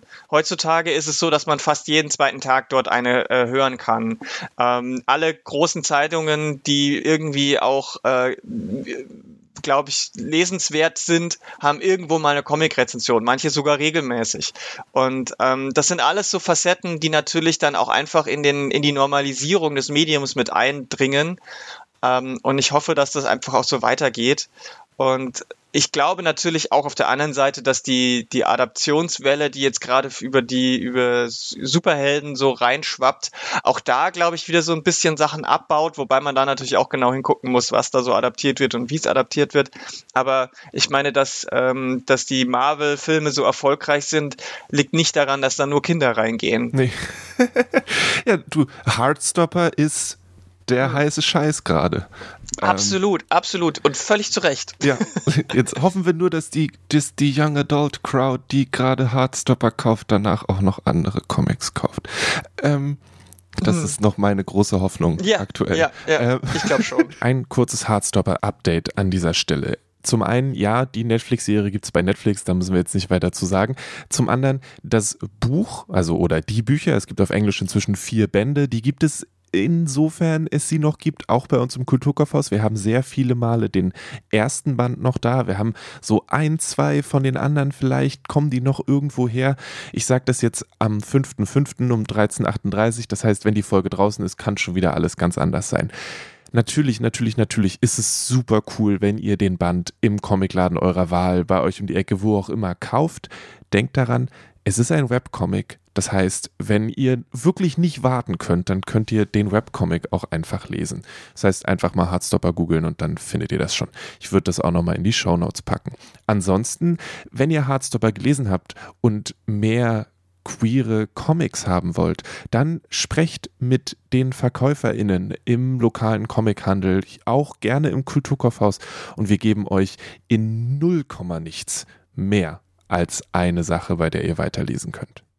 Ihr habt ja jetzt äh, auch wieder ein Satellitenprogramm. Das heißt, ähm, dieser Podcast kommt am 6. Mai raus und dann geht es mhm. da auch schon los. Und dann gibt es mhm. die ganze nächste Woche Events von Art Horse Ausstellungen bis hin zu Comic-Flohmärkten. Gibt es da was, was du besonders hervorheben würdest? Also, natürlich ist das ganze Programm großartig, davon würden wir jetzt einfach mal ausgehen, aber. Also für Leute, die zum Beispiel in Berlin leben ähm, und noch nie irgendwas mit Comic in Berührung äh, hatten, ist natürlich diese, diese Walking Tour, also es ist wie so eine Stadtrundgang, wie so eine fast schon touristisch, aber eben nicht für Touristen, sondern es ist ein Stadtrundgang, wo man an äh, ganz viele verschiedene Comic-Orte geleitet wird und dann kann man mit den Leuten dort ins Gespräch kommen und erfährt ganz viel. Für, also für die Neueinsteigerinnen ist es ganz super. Ähm, dann finde ich zum Beispiel auch richtig geil einen, Comic-Workshop zum Thema Wut und ich glaube, Wut ist was, was wir alle gerade sehr stark fühlen. Deswegen könnte man da vielleicht mal vorbeischauen. Wenn es einem ein bisschen lustiger zugehen soll, dann vielleicht eher zu der Comic Live Comedy Show Bingried äh, am 7. Ah. Ja, da wird, äh, wird quasi Comic Zeichnen und das Comic-Medium mit Stand-up-Comedy verbunden. Ähm, hatte ich, habe ich so auch noch nie gesehen und bin sehr gespannt. Und ähm, für, für ähm, alle Menschen, die irgendwie so auch in dem Bereich mit Queerness, weil wir gerade auch Hardstopper hatten, gibt es eine, ähm, eine Kinoform, ein Kinoscreening, No Straight Lines, Rise of the Queer Comics, das ist ähm, ein internationaler Kinofilm über queere Comic-Schaffende mit Ausstellungen und allem möglichen. Also das sind so die Highlights, die ich jetzt mal so rundrum äh, ähm, empfehlen würde. Genau, und sonst hattest du ja auch gesagt, es gibt Workshops äh, en masse, Mhm. dann auch während des Festivals am äh, 14. und 15. Mai. Da gibt es für Erwachsene, für Kinder gibt es Sachen äh, oder für die ganze Familie, sehe ich auch Mhm. gerade. Und Ja. ähm, ihr vergebt auch wieder das Berliner Comic-Stipendium, richtig? Genau, also um's, um's, um exakt zu sein, damit ich jetzt nicht Probleme mit dem Berliner Senat komme, vergeben tut, macht das der Senat, Ah, aber bei okay, uns okay. gibt es die Veranstaltung dazu. Also sonst, ich will mich da jetzt auch nicht mit fremden Federn schmücken. Ähm, aber das ist jetzt mittlerweile auch so eine Tradition, dass die Leute, die das äh, Berliner Comic-Stipendium erhalten, dann bei uns ähm, eine große Vorstellungsrunde bekommen, wo dann zu, schon die erst, also das ist dann ähm, eine Stunde, normalerweise sind unsere Programmpunkte nur halb so lang, weil eine Stunde ähm, ist schon sehr lang. Ja. Aber wenn man halt irgendwie so fünf, sechs Leute hat, dann will man denen natürlich auch genügend Zeit geben. Und Lars von Törne vom Tagesspiegel macht das hervorragend. Dann ähm, können die nämlich zeigen, womit haben die sich beworben, was, was hat da das, die, die Jury überzeugt und was steckt da so dahinter. Man kriegt da so einen ersten Eindruck. Und in zwei Jahren kommen dann die Comics in der Regel fertig raus und kommen dann nochmal mit einer Lesung oder so auch wieder auf die Comic-Invasion. Also ähm, das ist dann ist so wie so eine, so eine Endlosschleife, die sich immer nach vorne, so ein Perpetuum mobile, könnte man sagen. Ähm, und es ist halt super spannend, weil das sind so unterschiedliche Leute und so unterschiedliche Comics, die da jedes Jahr vorgestellt werden. Also ich kann euch nur sehr empfehlen, ähm, das auch ähm, anzuschauen. Und wenn ihr es nicht schafft oder nicht aus Berlin kommt, dann ähm, wird das hinterher auf YouTube als Mitschnitt veröffentlicht. Also keine Sorge, das wird passieren. Dieses Jahr ist weniger live, aber ein paar Sachen kommen dann zumindest auf YouTube hinterher. Ja. Und die äh, Menschen, die da äh, für dieses Stipendium da sind, die haben auch, also oder in den letzten Jahren war es, glaube ich, auch so, dass ja auch oft Comicseiten von denen aushingen. Genau, das ist auch wieder so. Genau, da hängen dann die Originale an der Wand ähm, und analog dazu ähm, den Preis, den wir wirklich verleihen, ist unser eigener Wettbewerb, der für alle ähm, Altersleute immer schon gelaufen ist jetzt.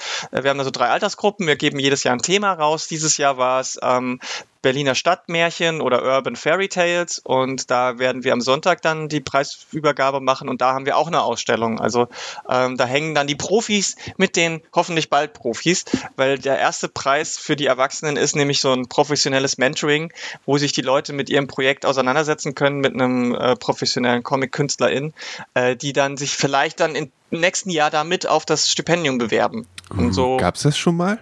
Ja, genau. Es gab, es gab schon Leute, die haben erst bei uns den ersten Preis gemacht und zwei Jahre später haben sie das Comic-Stipendium bekommen. Nice. Das muss sich auch gut anfühlen, oder? Es ist sehr schön. Es ist wirklich, es ist, ähm, mittlerweile muss ich auch echt sagen, ähm, ist es, äh, es gibt kaum noch Schöneres, als wie die Comic-Szene in Berlin so miteinander interagiert. Und ich bin auch super froh, dass der Senat da, die Senatsverwaltung für Kultur in Europa auch da so ähm, äh, wirklich Vorreiterrolle eingenommen hat in Deutschland, weil ich meine, das Berliner Comic-Stipendium war das erste seiner Art und äh, lange auch das mit dem meisten Geld. Ich weiß nicht, ob es mittlerweile immer noch ist. Es haben ja jetzt andere Städte wie München und Hamburg nachgezogen, die tra traditionell eher mehr Geld haben. Aber das ist ja, ich finde das ja super. Am besten in jeder Landeshauptstadt ein Comic-Stipendium und am besten dann noch kleiner.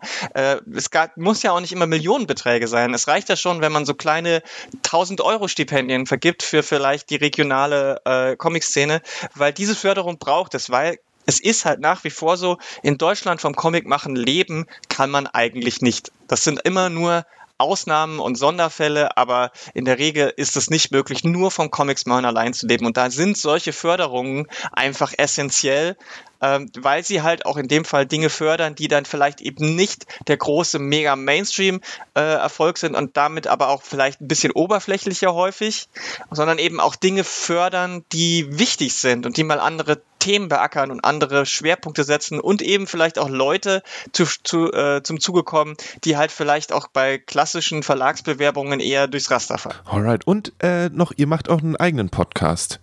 Ähm, Genau. Für noch mehr Informationen wahrscheinlich. Da habt ihr auch jetzt KünstlerInnen interviewt und so weiter, oder? Das machen wir jedes Jahr so. Wir machen so eine Mischung aus. Wir interviewen Leute, ähm, die irgendwie wichtig für die Comic-Szene sind, vielleicht in Berlin. Wir interviewen Leute, die ähm, ausstellen aus, als, als Künstlerin in unserer Artist Alley oder im Satellitenprogramm sind. Und wir versuchen auch immer so ein bisschen Einblick in die, äh, hinter die Kulissen von unserem Team zu geben, wie wir so arbeiten, wer da so arbeitet. Das mischt sich ja auch manchmal so ein bisschen durch. Gerade wenn wir jedes Jahr einen anderen Länderschwerpunkt haben, holen wir uns oft dann so ExpertInnen rein, die das Land kennen und dementsprechend auch die Comic-Szene dort. Die kriegen dann oft eine Vorstellung. Ähm, und dieses Jahr haben wir es auch so gemacht, dass wir einen Großteil des Teams einfach so mit Sprachnachrichten sich mal kurz selber vorstellen lassen konnten, sodass es eine Folge gibt, wo alles so vorkommen können. Und ähm, ja, wir sind auch immer offen und wenn Berliner KünstlerInnen irgendwie mal ähm, dabei sein wollen, können sie uns auch einfach anschreiben. Ähm, wir sind da, wir versuchen da wirklich Leute reinzubringen, die man halt auch noch nicht so kennt, die vielleicht gerade ihr erstes Comic machen. Und äh, da ist so ein Boost, glaube ich, äh, immer ganz hilfreich und das versuchen Carlos und ich dann immer so gut durchzumischen und so ein bisschen auch über das Jahr hinweg so ein bisschen die, dieses ähm, Feeling und die, das Festival ähm, auch im Kopf zu halten, ähnlich wie das ähm, Comicfenster in der Berliner U-Bahn, das ja auch das ganze Jahr läuft. Stimmt. Da gibt es immer wieder kleine Überraschungen vom ja. Comic-Invasion. Haben wir zum Festival noch was vergessen? Ist dir da noch was wichtig? Ist am 13. und 14. Nee, 14. und 15. Mai genau. im Museum für genau. Kommunikation. Ist zum Festival noch was zu sagen? Ähm, äh, ein, zwei Punkte vielleicht noch organisatorisch. Es kostet nichts. Man kommt da rein, ohne dass man Eintritt bezahlen muss. Es wäre gut, wenn ihr euch über die Website kurz anmeldet. Es gibt da so zwei offizielle Timeslots, a vier Stunden, vormittags, nachmittags, ähm, damit wir so ein bisschen einen Überblick haben, wie viele Leute wann kommen. Ähm, ist, ihr könnt natürlich auch äh, spontan entscheiden und hinkommen, ist auch gut, aber wir wollen halt, weil es ist immer noch Pandemie und wir wollen halt schauen, wenn mehr Leute kommen, müssen wir mehr Helfer irgendwie so verteilen, dass man gucken kann, dass sich das nicht äh, irgendwie zu, zu, zu, zu einer großen Masse ähm, äh, irgendwie eskaliert. Ähm, es wird 3G und Maskenpflicht sein. Wenn schönes Wetter ist, wird der Hof hinten äh, offen sein. Das heißt, man kann auch viel draußen sitzen und da gibt's da Musik und alles Mögliche. Ähm, und wir werden das ähm, Bühnenprogramm wieder ähm, versuchen, so barrierearm wie möglich zu machen. Es gibt wieder Gebärdendolmetschung. Also für Leute, die ähm, gehörlos sind oder irgendwie da ähm, Beeinträchtigungen haben, haben wir wieder Gebärdendolmetschung da. Also dann könnt ihr das auch mitverfolgen. Und ansonsten, ähm, ja, checkt einfach mal das Programm. Äh, die Workshops sind auch alle kostenlos. Die meisten, also man muss sich auch nicht groß anmelden, aber ähm, schaut euch vielleicht vorher schon mal ein bisschen an, was es so an Programm gibt. comicinvasion.de. Sehr gut. Und dann noch, ähm, gibt es was, was an Comics, die, was dich in letzter Zeit äh, sehr beeindruckt hat? Oh, das ist wirklich, das ist jetzt wirklich eine fiese Sache. ähm, also da gibt's natürlich äh, jede Menge. Ähm, ich habe jetzt zuletzt den, den neuen Band von ähm, Kabinagata gelesen. My Wandering Warriors Existence heißt er, glaube ich. Mhm. Kabinagata ist eine japanische Comic-Zeichnerin, also Manga-Artist, die sehr autobiografisch schreibt. Die hatte zwei Bücher, nee, drei zu ihrem persönlichen Leben gemacht. Das erste hieß, gab's auch auf Deutsch. Also auf Englisch heißt My Lesbian Experience with Loneliness, meine lesbische Erfahrung mit Einsamkeit. Und dann gab's ähm, noch zwei, ähm, My Solo Exchange Diary, also wo sie mit sich selber ein Tagebuch führt, Tagebücher mit mir selbst oder so ähnlich. Mhm. Ähm, und da geht es viel um ja, ähm, Mental Health, äh, ihr, ihr, ihr äh, ähm, Erforschen von Sexualität und so weiter. Das ist richtig gut. Und jetzt ist ihr Neues rausgekommen, wo es irgendwie darum geht, äh, wie ist es eigentlich, will ich eigentlich eine Beziehung, will ich eigentlich heiraten, bin ich eigentlich was wert, wenn ich alleine bin als Single und heißt meine Sexualität entdecken halt, dass ich auch Sexualität haben muss. Noch ist es nicht auf Deutsch, aber ich glaube, Carlson hat es schon angekündigt, dass es auch auf Deutsch rauskommt. Es ist wieder sehr, sehr gut geworden. Ähm, also das kann ich sehr empfehlen. Ansonsten, wenn irgendwann Hardstopper nachgedruckt wird, solltet ihr das natürlich auch alle lesen. Es ist wirklich sehr, sehr cute und schön. Den Bis ersten Band gibt's wieder. Ja, ist jetzt wieder, okay. Der, also der, auf, auf Englisch ist der erste Band gerade da. Ähm, mm. äh, die anderen, who knows. Ja, sehr cool. Ja, also dann hoffentlich äh, bald. Ich meine, es ist ja auch nach wie vor, glaube ich, ein Webcomic, den man lesen kann. Und auf, äh, wenn man was Lustiges lesen will, habe ich gerade ähm, ein, ein, ein, älteres Comic wieder rausgekramt. Und zwar Ich liebe Katzen und Katzen lieben mich von Liz Laney. Das ist eine britische Comiczeichnerin, die seit einigen Jahren in Berlin lebt und ähm, die ähm, hat da vor Jahren einen Comic rausgebracht. Ich hoffe, er ist noch irgendwo erhältlich, ansonsten in den Bibliotheken oder ihr folgt Liz Laney einfach äh, auf, auf ihre, auf ihren äh, Socials und so, die postet regelmäßig Comics. Sehr, sehr witzig, sehr, sehr witzige Alltagsbeobachtungen in Form von Tieren. Okay. Und notfalls in die Comicbibliothek gehen. Genau, die Comicbibliothek Renate in der Tucholsky-Straße hat das bestimmt. They better. Okay, ähm, vielen, vielen Dank. Habe ich irgendwas vergessen? Ist noch was, wir haben das Festival abgedeckt. Ähm, ja. Nee, alles super. Vielen, vielen Dank, dass ich hier ähm, da sein durfte und mit dir ein bisschen über das Festival reden durfte immer, immer gerne wieder. Am 14. und am 15.05. findet die Comic-Invasion im Museum für Kommunikation in Berlin statt. Ab heute finden die Satelliten-Events statt. Das heißt, es gibt Lesungen, Führungen durch die Stadt, einen Comic-Flohmarkt in der Redate. Es gibt alles, was das Herz begehrt. Eigentlich könnt ihr morgen am 7.5. so richtig ins Comic-Feeling einsteigen. Ihr könnt den Tag beginnen damit, dass ihr Reprodukt nochmal auf Start Next unterstützt. startnext.com slash Reprodukt ist dafür die Adresse, gibt es auch in den Show Notes. Das Crowdfunding läuft noch bis zum 9.5., also da bisschen was reinpumpen. Danach geht ihr zum Beispiel zu Black Dog Comics. Da ist nämlich Free Comic Book Day. Das heißt, da sammelt ihr ein bisschen Snacks und gratis Comics ein. Dann in den Wochen danach könnt ihr euch das ein oder andere Event im Rahmen der Comic-Invasion zugute führen. Am 13.05. geht ihr dann in die Renate, die Comic-Bibliothek, zum Comic-Flohmarkt. Am 14.05. geht ihr zum Gratis-Comic-Tag zum Beispiel auch ins Kulturkaufhaus und lasst euch von meinen Kolleginnen richtig coole Gratis-Comics in die Hand drücken. Und dann am restlichen Tag und am 15.05. dann macht ihr die Comic-Invasion unsicher und besorgt euch die ganzen Reprodukt-Comics, auf die ihr schon so lange schielt. Also zumindest Zumindest ist es mein Plan. Ich weiß nicht, wie es euch geht. Ich habe im Mai aus irgendwelchen Gründen immer relativ wenig Geld zur Verfügung. Ich weiß nicht, woran das liegt. Naja, zum gratis Comicbuchtag noch ein, zwei Sätze. Da macht so ziemlich, ja, jeder Comicladen in Berlin mit und auch sehr, sehr viele Buchläden. Deswegen sind wir da auch mit dabei. Meistens ist es so, dass ihr ungefähr zwei, vielleicht drei Comics bekommt und so relativ schnell von Comicladen zu Comicladen ziehen könnt und eure Sammlung vervollständigen könnt. Meine Kollegin Sophie aus dem Kulturkaufhaus hat sich das Programm zum Gratis-Comic-Tag angeschaut und zwei Empfehlungen für euch rausgesucht.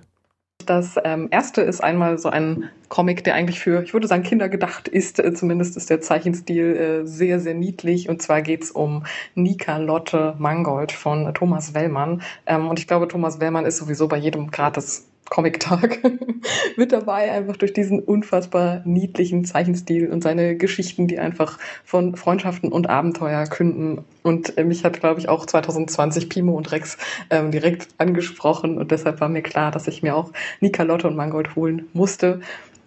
Und der zweite Titel, auf den ich mich freue, ist dann das komplette Kontrastprogramm, nämlich von einem ähm, französisch-spanischen äh, Comic- und Zeichner oder ja, Autoren- und Zeichner-Duo, nämlich äh, Denis Pierre Filippi und äh, Vincenzo Cucca, die Colony zusammen gemacht haben.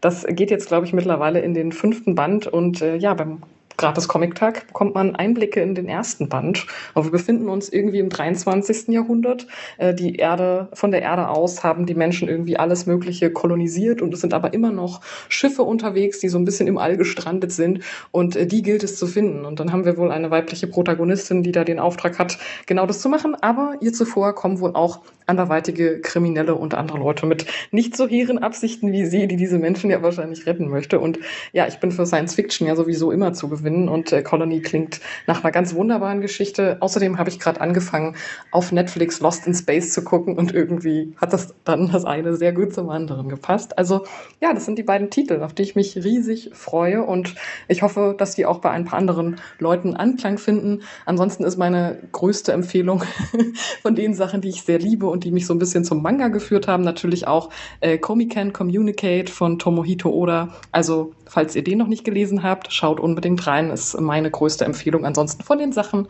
die ich schon kenne und sehr liebe. Alles, was wir besprochen haben, ist in den Shownotes. Die Shownotes gibt es auf kulturgut.podigy.io oder in eurem Podcatcher.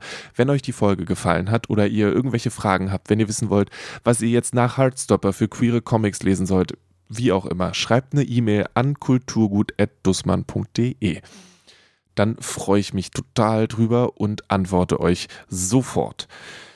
Mein Name ist Lele Lukas. Ich bedanke mich an der Stelle riesig bei Dirk Rehm und bei Lara Keilbart für die Zeit, für die Gespräche und ja auch für die Arbeit, die sie tun, für Reprodukt und für die Comic-Invasion.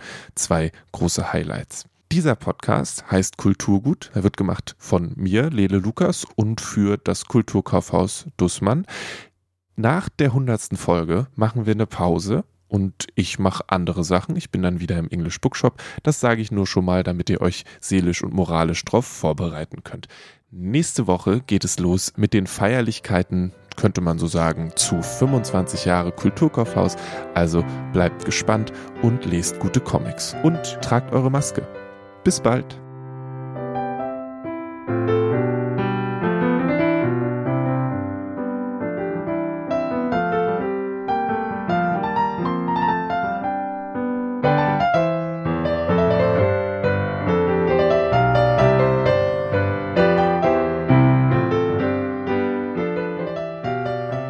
Kulturgut wird von Lele Lukas moderiert und produziert.